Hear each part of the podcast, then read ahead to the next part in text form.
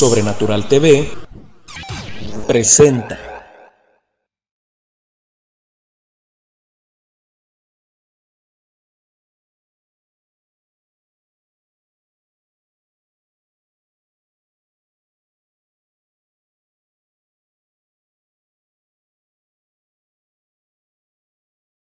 Desde la gran ciudad de Monterrey, México para todo el mundo. Bienvenidos sean todos ustedes. Muchísimas gracias por acompañarnos. Este es su programa El Inoportuno, el programa diseñado para incomodar hablando la verdad de Dios, porque la verdad de Dios incomoda a los displicentes. ¿Qué le parece esa frase? Está buena, ¿no? La verdad de Dios incomoda a los displicentes. Muchas, muchas gracias por estar ahí.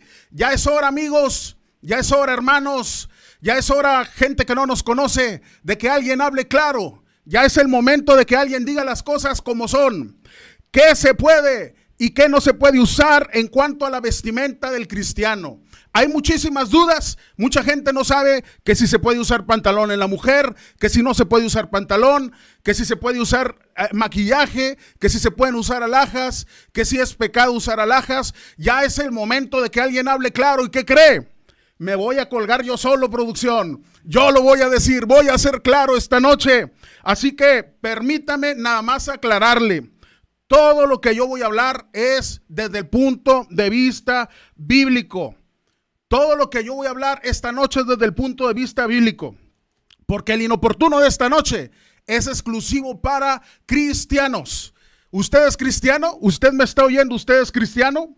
Si usted no es cristiano, con la pena, discúlpenos mucho, por favor, siga su camino. Aquí no hay nada que ver. Después hablamos. Usted no está preparado preparada para escuchar lo que yo tengo que decir en esta noche. Recuerde, el programa de hoy, que vamos a hablar de la vestimenta en el cristiano, qué se puede y qué no se puede usar, es única y exclusivamente para cristianos. Y voy a usar la Biblia. Y ojo, porque la Biblia en este tiempo genera comezón a mucha gente. La Biblia en este tiempo incluso Muchos dicen que atenta contra los derechos humanos de muchas personas. Así que no me vaya usted a pedrear a mí que porque yo lo digo. Lo que yo le voy a decir lo dice la Biblia. Así que la Biblia es un documento histórico, la Biblia es un documento que tiene miles de años de ser creado y yo lo que voy a enseñar hoy es lo que dice la Biblia. Así que si usted no cree en la Biblia y para que no haga corajes, para que no se le suba la presión, para que no se le reviente la bilis, para que no se desmaye, para que no se ande persinando con cada cosa que digo,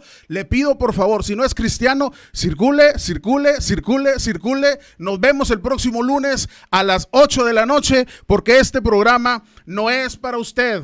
Así que le voy a dar un minutito para que usted se vaya. Adiós, que le vaya muy bien. Gracias por habernos visto. Producción, hermano producción, hágame favor de verificar si hay ahí todavía algún inconverso. Solo cristianos. Muy bien, ya podemos comenzar. Esta noche vamos a hablar, como dije, qué es lo que la Biblia permite y qué es lo que la Biblia no permite. Y le voy a decir algo, voy a ser franco y voy a ser directo en esta noche. Y se va a asustar. ¿Por qué motivo? Le pregunto esta noche, amigo, amiga, cristiano o cristiana. ¿Por qué motivo? Si usted está de acuerdo en que las mujeres deben usar pantalones y que no es pecado que usen pantalones, y usted las motiva que usen pantalones, ¿por qué motivo está usted en una iglesia donde no se permite usar pantalones? Dígame, ¿por qué motivo? ¿Cuál es la razón por la que usted está en una iglesia donde no se le permite usar pantalón a las mujeres? Y si usted es una dama y usted prefiere usar faldas, dígame por qué motivo está en una iglesia en donde no hay ningún problema que todas las mujeres usen pantalón. Porque no nos hagamos, amado hermano, amado amigo que me esté escuchando, no nos hagamos. Usted está aquí porque usted tiene un dilema moral, pero su problema no es el pantalón, su problema no es la falda, su problema es la rebelión contra la autoridad establecida que hay en su iglesia. Su problema es su rebelión contra la disciplina que hay establecida en su iglesia. Así que empezando desde el principio, vamos a empezar a atacar el problema. Su problema no es el pantalón, su problema no es la falda. Yo aquí no estoy para adorarle la píldora a nadie. Yo aquí no estoy para darle argumentos a gente revoltosa que nomás anda buscando pretextos para crear polémicas en sus iglesias. Si usted está aquí esperando que yo le justifique su rebelión, de antemano le digo, amado hermano, amada hermana, está muy, como diría la chimoltrufia, muy desequivocado. Está muy equivocada, está muy equivocado. Porque, y, no solamente se trata de que haya mujeres eh, que quieran saber por su rebelión que si el pantalón se permite o no se permite, porque estoy seguro que este programa también lo van a ver muchos hombres argüenderos que con tal de tener argumentos para andar discutiendo con sus pastores o para crear polémicas en sus iglesias, van a estar aquí de orejones a ver qué les decimos, a ver qué cita les damos para poderse pelear a su iglesia. El problema no es el pantalón. El problema no es la falda, el problema no es el maquillaje, el problema no son las alhajas, el problema es su rebelión contra la autoridad, el problema es su corazón contencioso, el problema es usted que para todo se quiere estar revelando. Estoy segurísimo, segurísimo que la inmensa mayoría de las personas no les importa si en una iglesia se usa pantalón, si en una iglesia se usa falda. Ah, pero ahí está el montón de gente que quiere saber y quiere saber para tomar nota, ir y decir, ¿por qué no me dejan usar pantalón? Porque aquí no me dejan usar maquillaje. Porque aquí no me dejan usar joyas. Si ahí no la dejan, váyase de iglesia. ¿Qué está haciendo ahí? Hay muchas iglesias donde sí la van a dejar. Pero no esté viendo este tipo de programas y buscando argumentos en internet y buscando argumentos en otro tipo de videos solamente para que alguien le justifique el que usted vaya a crear polémica en su iglesia y vaya a decir, aquí dice que yo sí puedo usar pantalón. ¿Verdad que ya maté el tema, producción? Todavía no mato el tema, dice producción. Yo pensé que con esto que acabo de decir, muchos iban a decir, ¿sabe qué? Ya mató el tema, ya no me importa, usted ya me corrió, usted ya me maltrató. Pero le voy a decir una cosa, es que es la verdad. Es la verdad. El problema no es el pantalón. El problema no es la falda, el problema no es la pintura, el problema es el corazón que anda buscando siempre crear polémicas baratas en las congregaciones, diciendo que si se permite, que si no se permite. Ese es el problema. No les importa lo que la Biblia dice, les importa cómo ir a crear problemas en sus iglesias. Su rebelión a la autoridad es el problema. Su falta de disciplina es el problema. Su libertinaje es el problema. Su resistencia al orden establecido es el problema. Esos son los verdaderos problemas. Su carnalidad es el problema, porque la carnalidad no se expresa solamente en si trae un pantalón muy ajustado o trae una falda muy ajustada. La carnalidad se expresa en un corazón contencioso, peleonero, que siempre está ahí. ¿Y por qué? ¿Y por qué? Yo no estoy de acuerdo. No, vamos a hacer lo contrario. No te creas, mija, no te creas. Son unos religiosos. No les hagas caso. Ponte pantalón adrede para que se tengan que aguantar. ¿Cómo? Ponte pintura. Llénate de joyas. Nada más para que veas que no es pecado. No te va a pasar nada. Ese es el problema. La carnalidad también se expresa en eso. La carnalidad se expresa en, un, en una mente y un corazón conflictivo. Y ese es el problema real. Ese es el problema real. Empecé de atrás para adelante porque aquí muchos nomás me ven tres minutos y se van. Así que en estos tres minutos les digo, olvídate del pantalón, olvídate de la fábula, olvídate de las alhajas. Mira tu corazón, ¿cómo está tu corazón? Ahí es donde está el problema. ¿Qué necesidad? Si estás en una iglesia donde no se permite usar pantalón, ¿cuál, es el problema? ¿Cuál es el problema?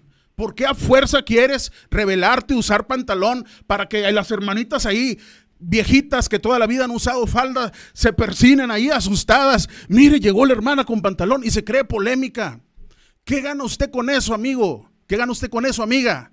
¿Qué gana usted con eso? No se trata de crear polémicas, eso no le agrada a Dios. No se trata de crear polémicas baratas, sencillas, sin chiste, dentro de la, de la casa de Dios.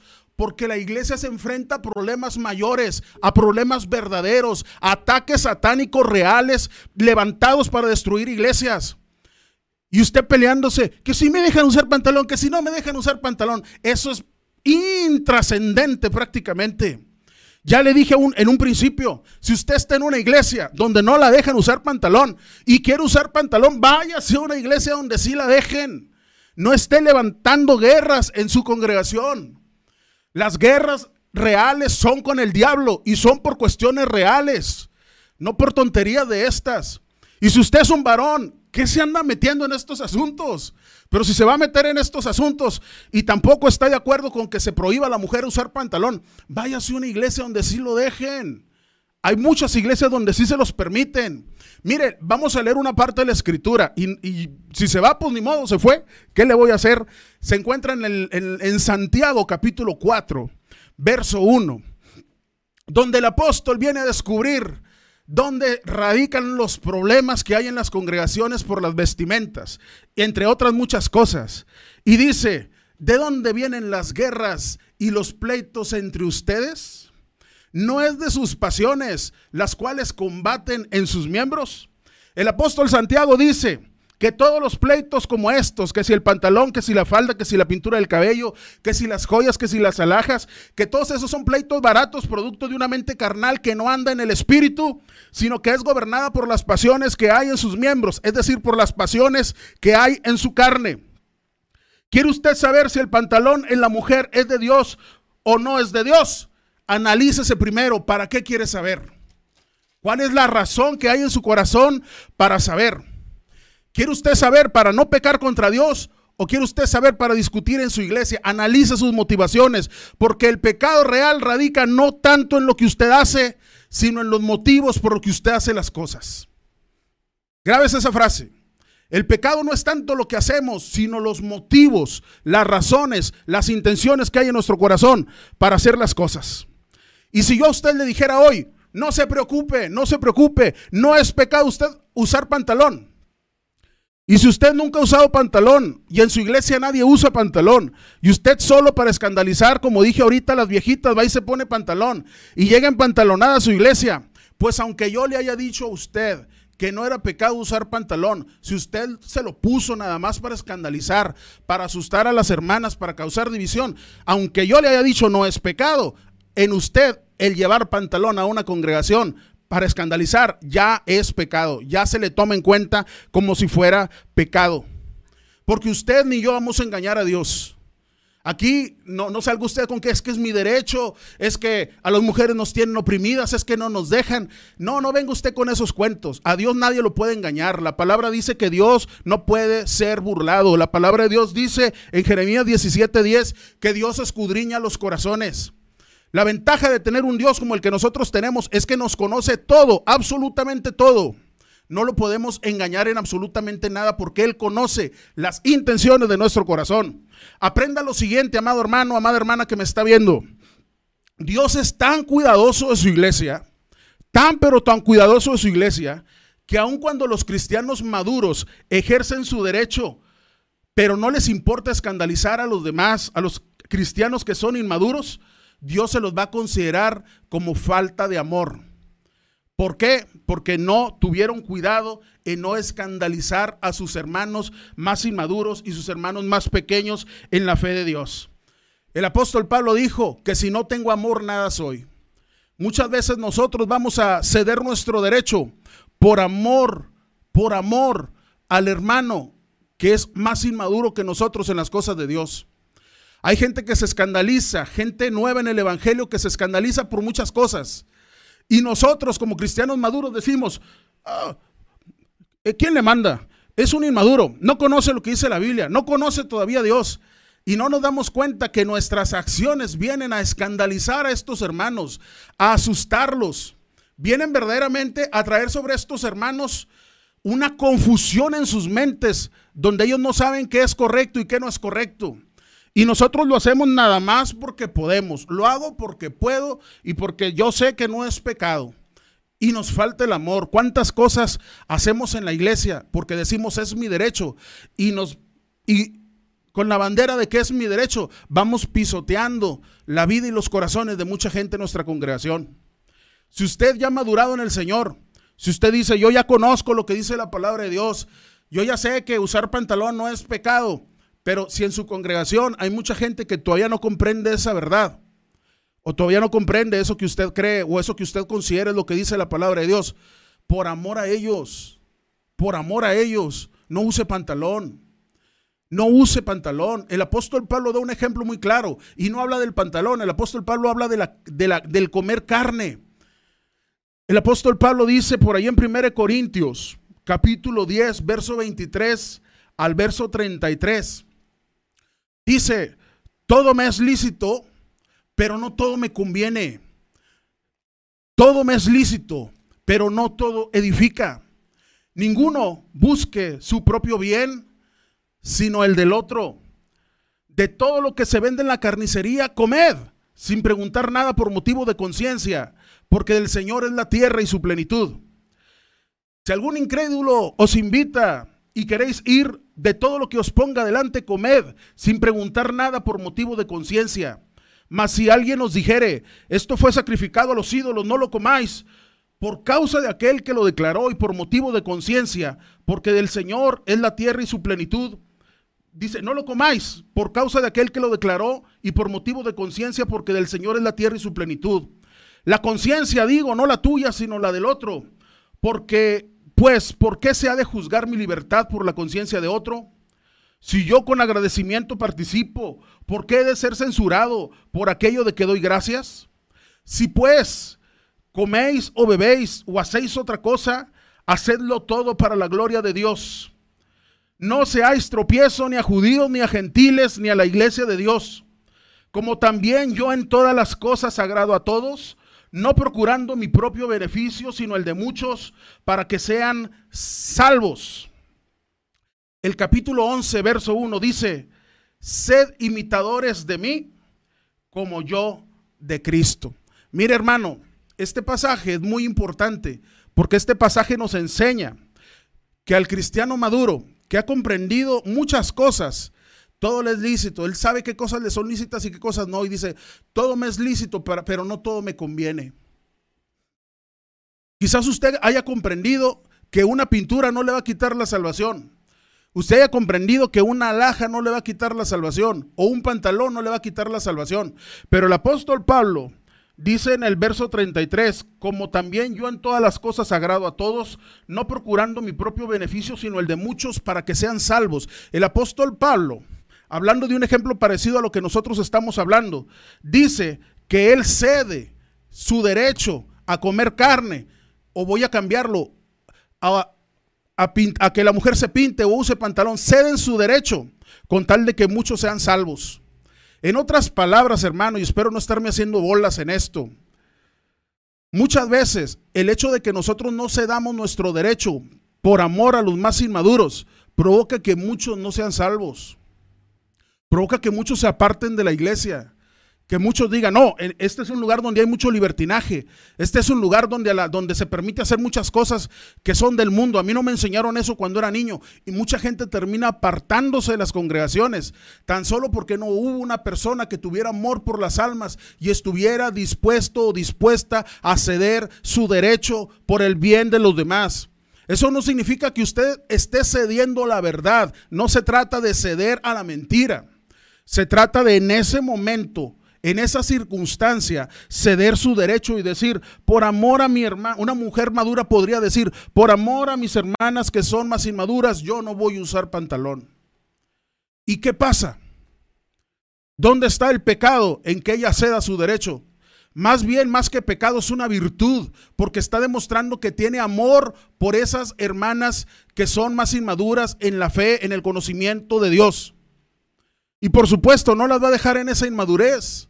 Porque el cristiano va en continuo crecimiento espiritual y mental en el conocimiento de Dios. Y llegará el momento donde ellas también entiendan si el pantalón es pecado o no es pecado, si me quita la salvación o no. Ellas también lo van a entender. Pero hay lugares, hay iglesias donde hay gente que no tiene esa capacidad todavía. Que todavía piensa que por comer carne se va a condenar que todavía piensa que por ponerse un pantalón se va a perder su salvación, o que todavía piensa que por pintarse, eh, no, sé, pintarse el rostro con maquillaje va a perder su salvación. Por amor a ella, se lo ruego en el amor de Cristo, por amor a sus hermanas inmaduras. Si no es necesario que lo use, no lo use. Menos si usted está en una congregación, en una denominación, en donde esas cosas están por escrito en, una tabla disciplinaria que no se deben de utilizar. Menos que anda usted escandalizando gente. Hermano, hermana, le digo claramente, para que nadie me vaya a decir cobarde, para que nadie vaya a decir que yo no digo las cosas con claridad. No es pecado que la mujer use pantalón. No es pecado que la mujer use alhaja. No es pecado que hombres y mujeres se pinten el cabello. Y no es pecado usar maquillaje. Durante muchos años, en muchas iglesias cristianas se consideraba que era pecado que usáramos perfume. Hágame usted el favor. Era pecado usar perfume. Era pecado usar desodorante, hermano. Y aunque usted no lo crea, durante algunos años se consideraba pecado usar jabón. Se consideraba pecado usar jabón, y voy, voy a aclarar, usar jabón con olor. Se consideraba pecado. ¿Puede usted creer eso? Se consideraba pecado. Yo hoy se lo digo con claridad, no es pecado. Usted vino a que le dijera, ya le dije yo primero, analice sus motivaciones. ¿Por qué quiere usted saber? Pero si ya analizó sus motivaciones y usted dice, no, yo quiero saber porque hay duda por aquí, hay confusión, pero yo no tengo un espíritu rebelde, yo no quiero saber para rebelarme contra lo que está establecido en mi iglesia, yo se lo digo con claridad, no es pecado usar pantalón. Que la mujer use pantalón, no es pecado usar pantalón. Le repito, el pecado está en las intenciones. Si una mujer usa pantalón para seducir y provocar, para llamar la atención de los varones, que todos volteemos a verla, que todos la deseemos, esa mujer que está usando pantalón está cayendo en pecado. No por el pantalón en sí, está cayendo en pecado por las malas intenciones de su corazón. Si una persona usa alhajas, usa anillos, usa brazaletes, usa collares para presumir su riqueza, para que todo el mundo voltee a ver a esa persona y diga, oh, esta persona sí tiene recursos, esta persona es especial, mira, esta persona es mucho más rica y poderosa que nosotros, entonces ya le es pecado. Le voy a decir algo, hay mucha gente que se viste muy extravagante, con ropa muy fina y que se, se enjoya bastante, se llena de brazaletes y de collares. ¿Sabe para qué? Para que le den una deferencia en el trato. Esto es, para que le den un trato especial donde quiera que anda. Si usted se viste porque usted lo que quiere es un trato especial, usted no quiere que la sienten con la chusma, usted quiere que le den un lugar especial a usted porque es una persona que tiene recursos, aunque usar alhajas, usar un anillo, usar un brazalete no sea pecado, en usted se convierte en pecado. Si en lugar de pintarse las canas a su antiguo color natural de cabello, usted dice, me lo voy a pintar de morado, me lo voy a pintar de verde fosforescente, me lo voy a pintar de, los colores de los super rayados, de azul con blanco, y usted tiene 70 años, realmente, ¿cuál es la intención por la que usted está haciendo eso? Si usted lo que quiere es llamar la atención, si usted lo que quiere es provocar conflictos en la iglesia donde usted va a ir, eso a usted le es pecado, aunque pintarse el cabello en sí no sea pecado, pero las intenciones de su mal corazón, eso, sus motivaciones, sus intereses ocultos, allí es donde está el pecado. La ropa no peca, que le quede claro. La ropa no peca. Insisto, repito, la ropa no peca. Peca usted si es que la usa con malas intenciones. La vestimenta, amado hermano, es una cuestión netamente cultural. La vestimenta no es una cuestión doctrinal. La Biblia dice en Deuteronomio capítulo 22, verso 5, que no vestirá la mujer ropa de hombre, ni el hombre vestirá ropa de mujer. Dice, porque abominaciones a Jehová tu Dios cualquiera que esto hace. Allí en ese pasaje, lo que Dios condena es el travestismo. Es decir, que ya sea por homosexualidad o incluso por diversión, los hombres usen ropa femenina y las mujeres usen ropa masculina. En esa cita que se usa mucho, no vestirá la mujer traje de hombre, ni el hombre vestirá ropa de mujer. Muchos dicen, ahí dice claramente que no puede usar pantalón. Ahí lo que Dios está condenando no es necesariamente el pantalón. Lo que Dios está condenando es el travestismo. Dios estableció roles distintos a cada género. Sabemos que solo hay dos géneros, masculino y femenino. Y Dios demanda que cada género actúe, se comporte conforme al rol, al rol que tenemos, ya sea seamos hombres o ya sean las mujeres. A los varones se les dice en 1 Corintios 16, 13, pórtense varonilmente, pórtense varonilmente y esfuércense. Y de las mujeres se dice en Proverbios 5, 18 y 19 que son como preciosa gacela. Las mujeres, Dios espera que una mujer no se comporte como una con un comportamiento masculino, con un comportamiento varonil. Y Dios espera que un varón no se comporte con un carácter, con un comportamiento femenino. La feminización del varón es lo que Dios condena y la masculinización de la mujer es lo que Dios condena.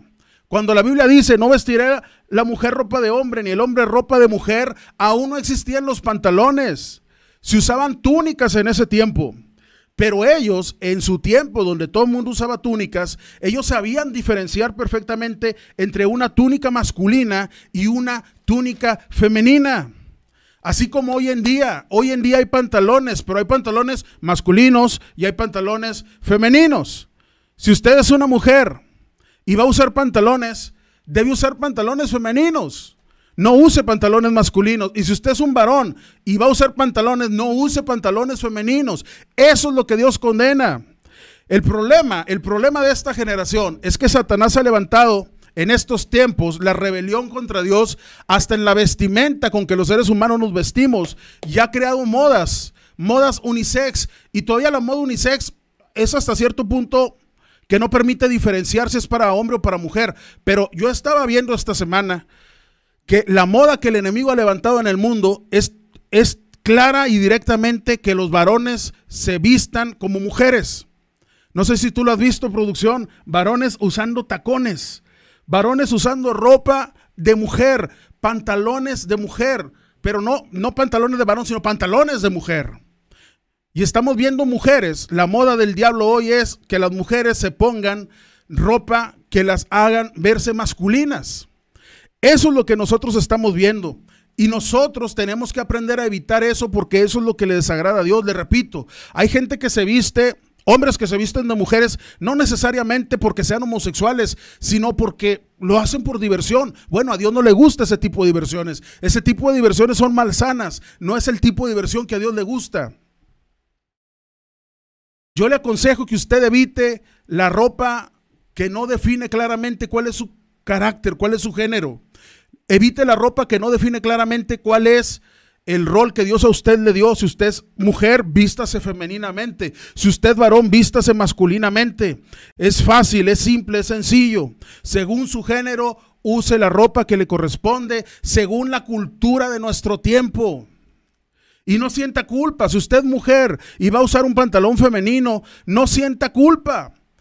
Porque si usted va a sentir culpa por usar un pantalón, porque en su iglesia le enseñaron que las mujeres no usaban pantalón y usted nunca ha usado pantalón, y aquí yo le estoy diciendo, no es pecado, pero usted va y se compra un pantalón femenino siendo mujer y se lo pone y siente culpa, yo le digo en el amor de Cristo, mejor no lo use, no se lo ponga, porque todo lo que le genere culpa se le cuenta como pecado. Si algo, si usted siente culpa por usar algo, mejor no lo use aunque usted sea mujer y aunque sea un pantalón femenino. Entienda lo siguiente, las modas van y las modas vienen. En nuestra sociedad occidental, un hombre con una túnica como la que usaban los apóstoles de Jesús, un varón con una túnica como la que usaban los apóstoles, aquí en México o en toda Latinoamérica, en Estados Unidos y Canadá, se va a ver afeminado. Pero sin embargo, en las sociedades árabes, allá en Medio Oriente, un hombre usando túnica aunque, eh, eh, masculina, no se va a ver afeminado. ¿Por qué? Porque como le digo, la vestimenta es una cuestión cultural, la vestimenta no es una cuestión doctrinal. Cristóbal Colón y Hernán Cortés usaban mallas. Usted puede ir a ver los monumentos, usted puede ver las imágenes, usted puede ver a Hernán Cortés, un general que dirigió muchos hombres para, para crear una guerra, para conquistar en ese tiempo lo que, lo que hoy es México. Lo puede, usar, lo puede usted observar usando mallas. Si hoy un general del ejército usa mallas, va a ser el, el reír de todos sus soldados. Entonces entienda usted, la vestimenta es una cuestión cultural. Según la generación y la cultura en la que le tocó vivir, vístase apropiadamente. Alguien me va a preguntar, hermano Eliezer, entonces, ¿por qué hay iglesias que prohíben que la mujer use pantalón? La respuesta es muy sencilla, hermano.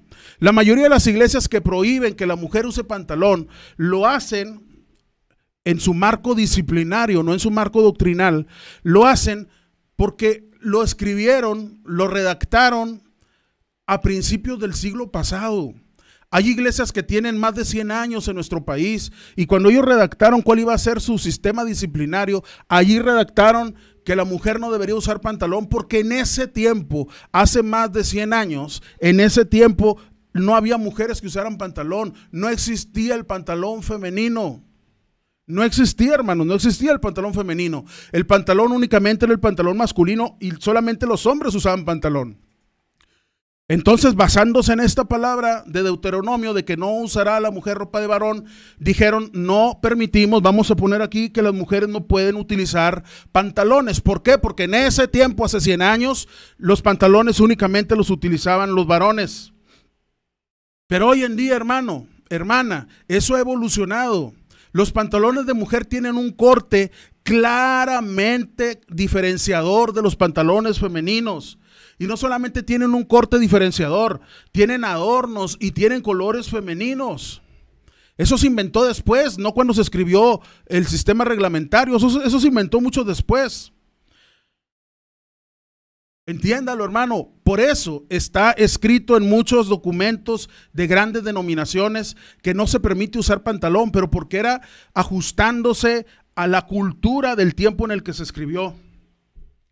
En ese tiempo, hace más de 100 años, cuando una mujer usaba pantalón, lo hacía no para defender sus derechos. ¿Sabe para qué lo hacía? Para rebelarse, para pelearse, con un corazón de no querer estar sujeta a nada ni a nadie, a ninguna autoridad. Así como el día de hoy, Estoy segurísimo, muchas de las personas que vinieron o van a venir a este post buscando que les digas el pantalón, eso no es pecado, no lo están haciendo porque sientan en su corazón libertar a las mujeres oprimidas, sino porque quieren rebelarse, porque simple y sencillamente quieren rebelarse. Así como no es pecado que la mujer use pantalón, tampoco es pecado que las denominaciones prohíban a las mujeres usar pantalón en sus servicios. No es pecado. En una empresa a usted le dicen, aquí nos vestimos de esta manera. Y si no le gusta, váyase, no hay ningún problema. Cuando usted va a trabajar en un banco, ¿a poco puede ir con chor y puede ir con playera? No puede ir. En un banco le dicen, no, aquí nos vestimos de esta manera. ¿Y cuál es el delito? ¿Cuál es el pecado? ¿Cuál es la falta? Si en una denominación dicen, en nuestro servicio, los miembros de la iglesia, no las visitas, no las personas que vienen por primera, segunda vez, los simpatizantes, no, los miembros de la iglesia, aquí estamos de acuerdo en que la mujer no usará pantalón. ¿Cuál es el pecado, oiga? Y no estoy siendo cobarde, ¿eh? pero yo a usted le pregunto, ¿cuál es el pecado de esa denominación? Es simplemente una medida disciplinaria. Y si usted, y si usted no está de acuerdo con esa esa medida disciplinaria, por favor, váyase Váyase de la iglesia a donde sí se lo permitan y no se quede haciendo polémicas baratas en su iglesia. Yo pertenezco a una iglesia, mi estimado señor productor, en donde a la mujer no se le permite usar pantalón. Y esto que yo acabo de decir hoy, nunca se lo dije a mis alumnos en clase, porque yo le daba clase a jóvenes, adolescentes, a gente adulta. Y allí en la iglesia yo nunca se lo dije, no es pecado usar pantalón. Yo lo que le dije es, aquí en esta iglesia no se permite usar pantalón. Y es una medida disciplinaria. Y por una cuestión de disciplina, por una cuestión de sometimiento a la autoridad, no use pantalón. Y si quiere usar pantalón y considera que usar pantalón es uh, importantísimo para su salvación, pues vaya a una iglesia donde sí se lo permitan. Es decir, lo que le estoy diciendo, si usted pertenece a la iglesia que yo pertenezco, porque muchos saben a cuál pertenezco, o pertenece a otra donde tampoco se permite el pantalón, por favor, no ande levantando gente por argumentos tan tontos. Simplemente se enseña que es una cuestión cultural, que lo que dice la palabra de Dios es condenando el travestismo y que la vestimenta es una cuestión cultural, depende de cada generación, hay ropa para hombre o ropa para mujeres y simplemente se enseña. Y el que quiera recibirlo bien y el que no, que le vaya bien.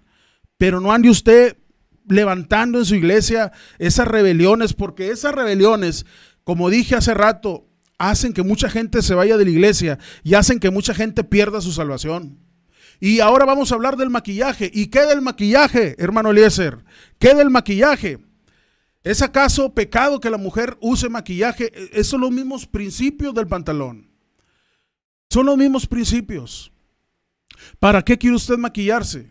¿Cómo quiere usted maquillarse? No, se no es el maquillaje, son sus intenciones. Analice sus intenciones. Una mujer que usa un maquillaje, vamos a decirlo, ayúdame producción, porque ahora sí yo siento que el programa se discretito, que un, maquillaje así bajito, suavecito. Se ve muy bonita una mujer así.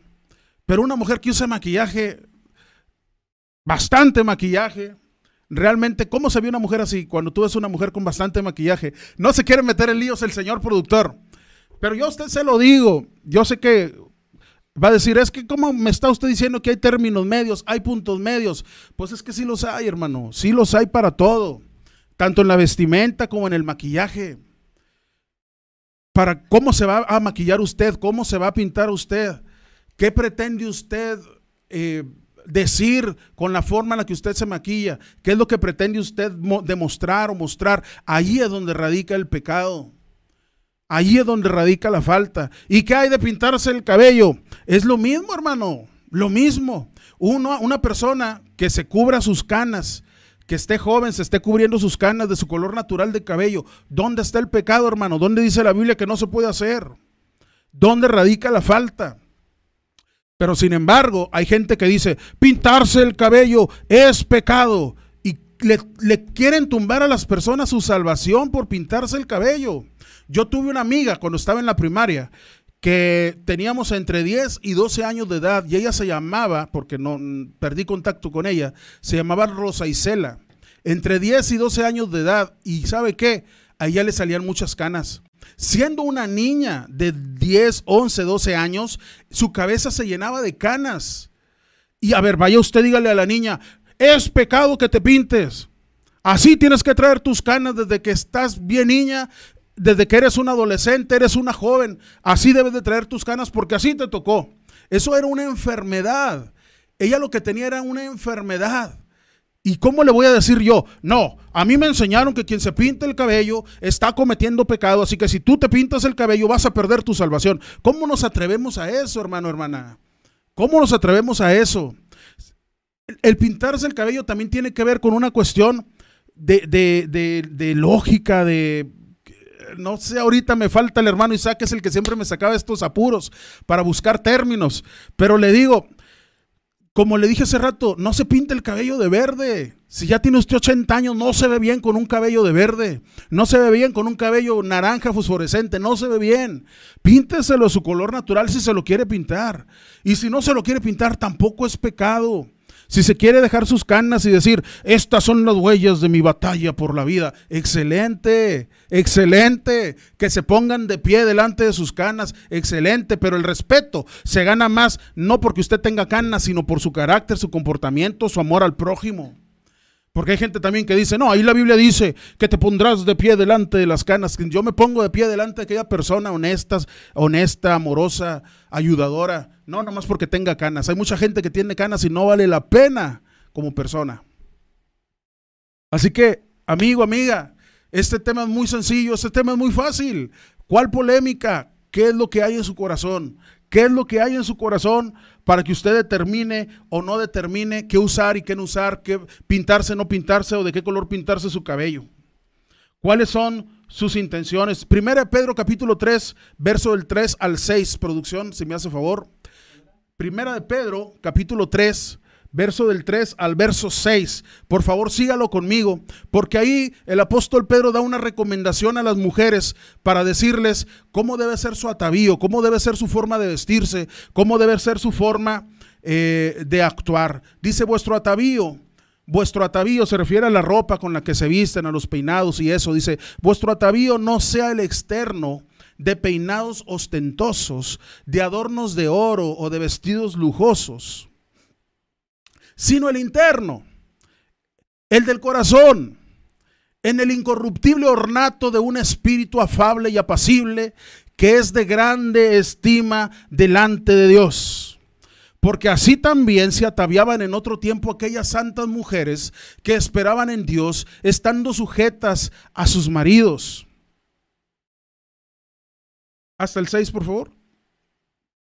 Como Sara obedecía a Abraham, llamándole Señor, de la cual vosotras habéis venido a ser hijas, si hacéis el bien sin temer ninguna amenaza. Vuestro atavío, volvemos al, al verso 3, vuestro atavío, vuestro atavío sea Vuestro atavío no sea el externo, de peinados ostentosos, de adorno de oro, de vestidos lujosos, sino el interno. Amado hermano, yo sé que la santidad, hay muchos que van a sacar el tema de la santidad. La santidad, amado hermano, es tanto por dentro como por fuera. Estamos completamente de acuerdo. La santidad es como por dentro como por fuera.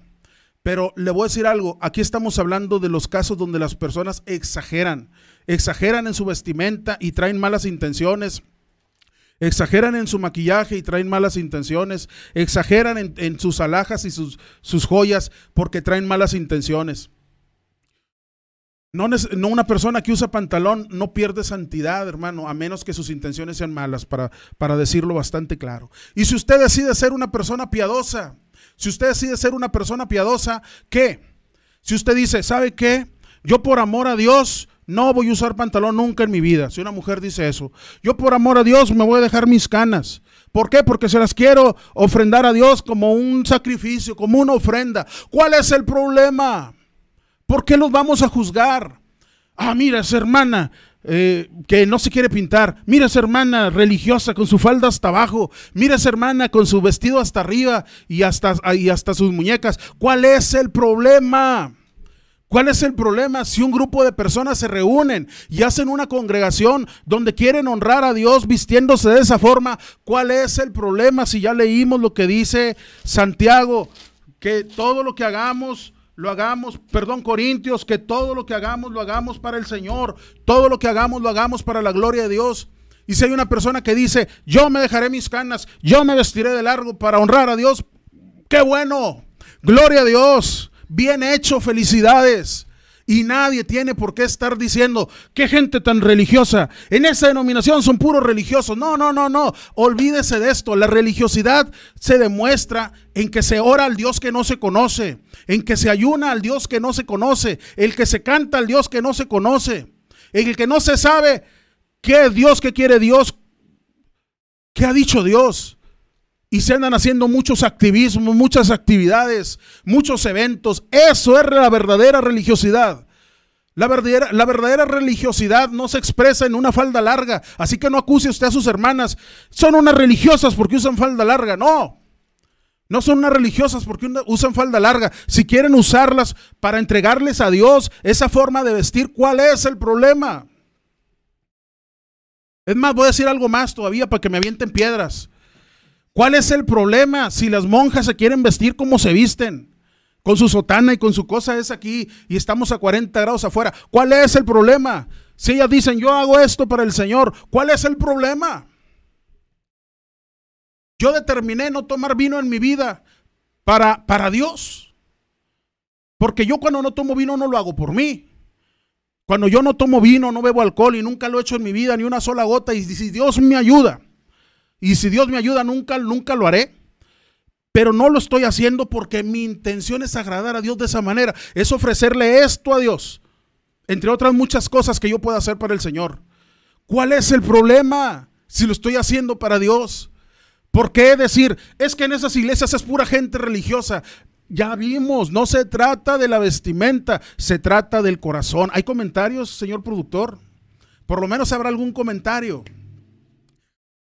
más arriba o ahí le doy? Saraí, Patricio, Saraí. Dios mío, cuánta sabiduría falta aquí. Dios tenga misericordia, pedir a Dios entendimiento a su palabra. ¿Eso lo dice por mí, producción? ¿Lo dice por mí, Saraí? Si lo dice por mí, gloria a Dios, póngalo ahí más abajo, póngale ahí, sí, lo digo por usted. Lina Orozco, amén, más claro ni el agua, amén, hermana Lina, un saludo. Hermana Norma Hernández, así es, Eliezer, la escritura es clarísima, la escritura es clarísima.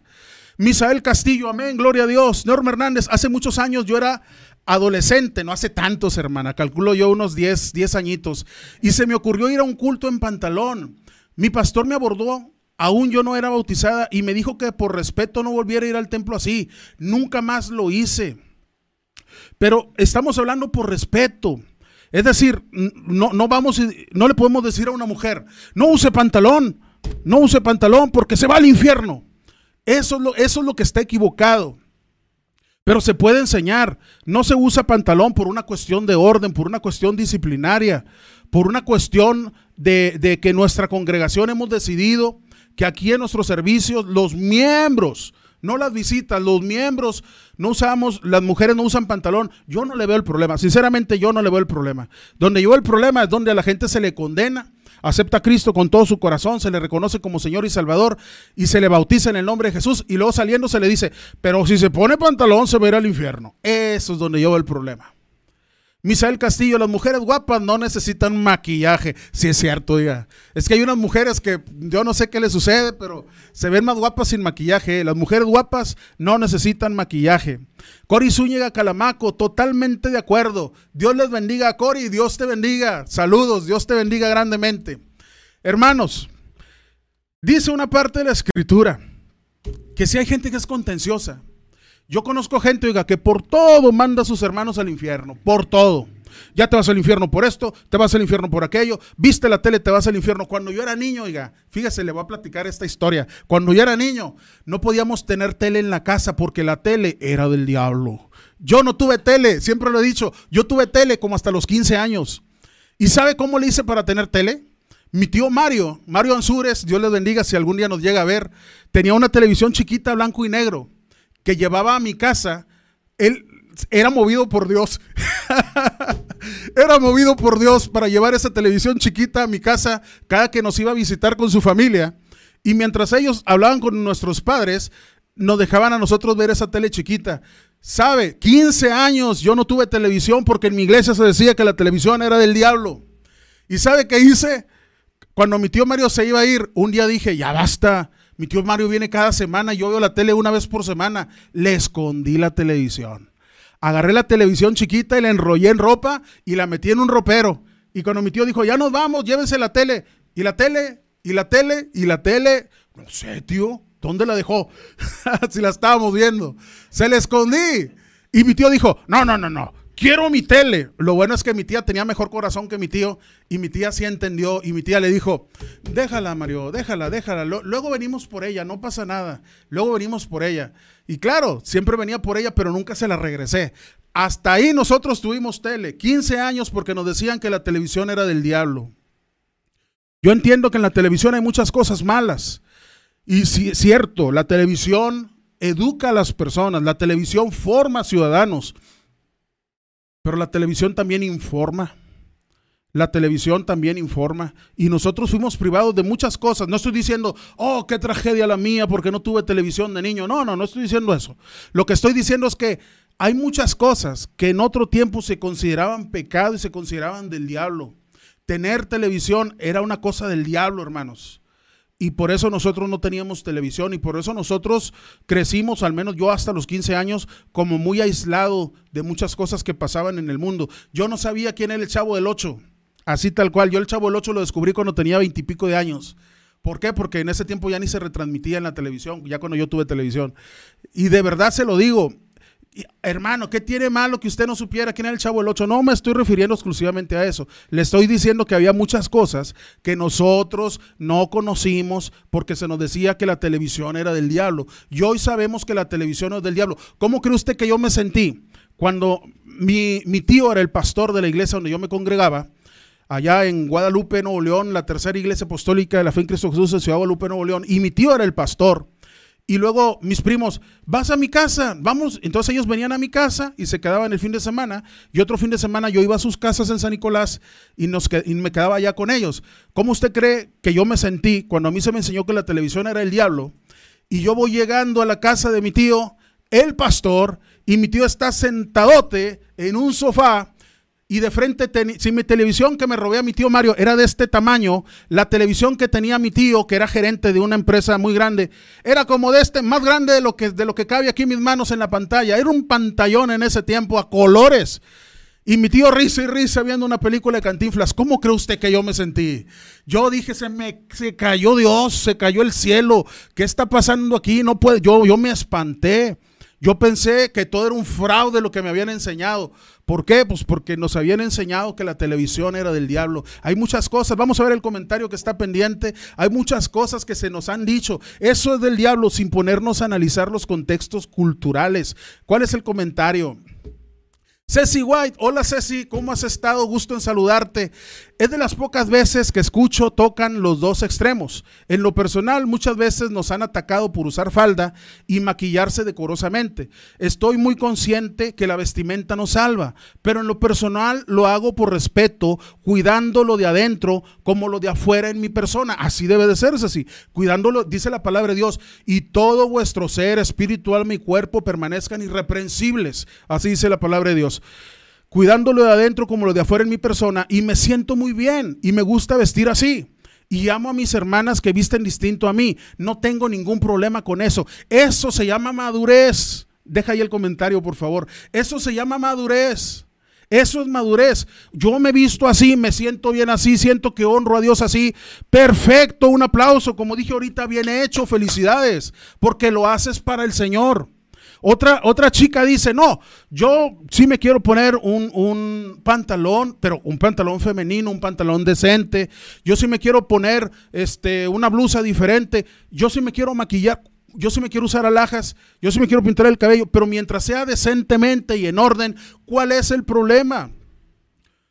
La Biblia no, no, mira, al contexto lo que Pablo nos dijo. Lo que Pablo trata de evitar es esos dimes y diretes y conflictos. Y usted del diablo, no, usted del diablo, no, usted es el que es del diablo. Por pequeñeces, por la ropa, por la vestimenta. Por eso el apóstol Pablo insiste, mejor los maduros, para no escandalizar a los más inmaduros, mejor los maduros cedemos, cedemos, no hay problema, no hay problema. No hay problema. No como carne, si mi hermano se va a escandalizar, no como carne. Decía Chuy Olivares, y ahí uno de los inmaduros soy yo. Decía Chuy Olivares que en una ocasión lo invitaron a comer varios pastores y estaba en una reunión de pastores y llegó un hermano y dice que le regaló un pan de muerto grandote. Ya ve que ahora estamos en octubre para entrar noviembre y en México se celebra el Día de Muertos y se hacen unos panes grandotes así, feos, feos, esos panes duros, duros, saben re feo, pero la gente los compra mucho en estas temporadas y se llama pan de muerto. Y, y es un pan como un volcán grandote y arriba le ponen unas formas como de huesos. Y dice Chuy Olivares que un hermano le llevó un panezote de esos feos y que cuando dice, yo sí me lo como porque yo soy maduro, yo sé que no pasa nada si me como un pan de muerto, pero que vio a los demás hermanos y vio que entre ellos había gente inmadura, que si él hubiera dicho, oh, qué rico pan, vamos a comernos, lo vamos a partirlo como si fuera un pastel, mucha gente se iba a escandalizar y él prefirió, por amor a esos hermanos, agradecer el regalo y lo guardó. Claro, dice él, en la noche me lo cené en mi casa con un chocolatito. ¿Verdad? Porque él es un cristiano maduro y él sabe que comerse el pan de muertos no le va a generar ningún tipo de pecado ni le va a robar la salvación. Pero hay muchos hermanos que no lo saben. Hay muchos hermanos que no lo saben. Hay muchos hermanos inmaduros todavía, como yo, porque yo es fecha que no como pan de muertos. Que no comemos pan de muerto porque decimos, no, es que el pan de muertos es sacrificado a los ídolos. Está bien, ¿cuál es el problema? Respéteme. Respeto, oiga. Si yo no quiero comer pan de muertos, respéteme. Como yo voy a respetar a usted que sí decide comer pan de muertos. Mire, voy a terminar con lo siguiente. Voy a terminar con lo siguiente. Si al final de todas las explicaciones que he dado, por uno y otro lado, hay gente que quiere estarse peleando. No estoy de acuerdo. Usted es una persona eh, libertina que anda dando permiso y usted se aferra a que todo es pecado. Le voy a decir algo con todo respeto. La Biblia dice Primera de Corintios capítulo 11 verso 16. Primera de Corintios capítulo 11 verso 16. Con todo eso, dice el apóstol Pablo, con todo eso que hemos explicado, si alguno quiere ser contencioso, nosotros no tenemos tal costumbre, ni las iglesias de Dios. Se quiere pelear, hermanito, se quiere pelear, hermanita, por todo lo que dije. Voltéese a la pared y déle trancazos a la pared porque yo ya me voy, yo ya me voy, lo que dije, dije, escudriñalo, estúdielo y quiera Dios que le abra el entendimiento. Dios les bendiga a todos, muchas gracias por habernos acompañado, hasta el próximo lunes, hasta luego.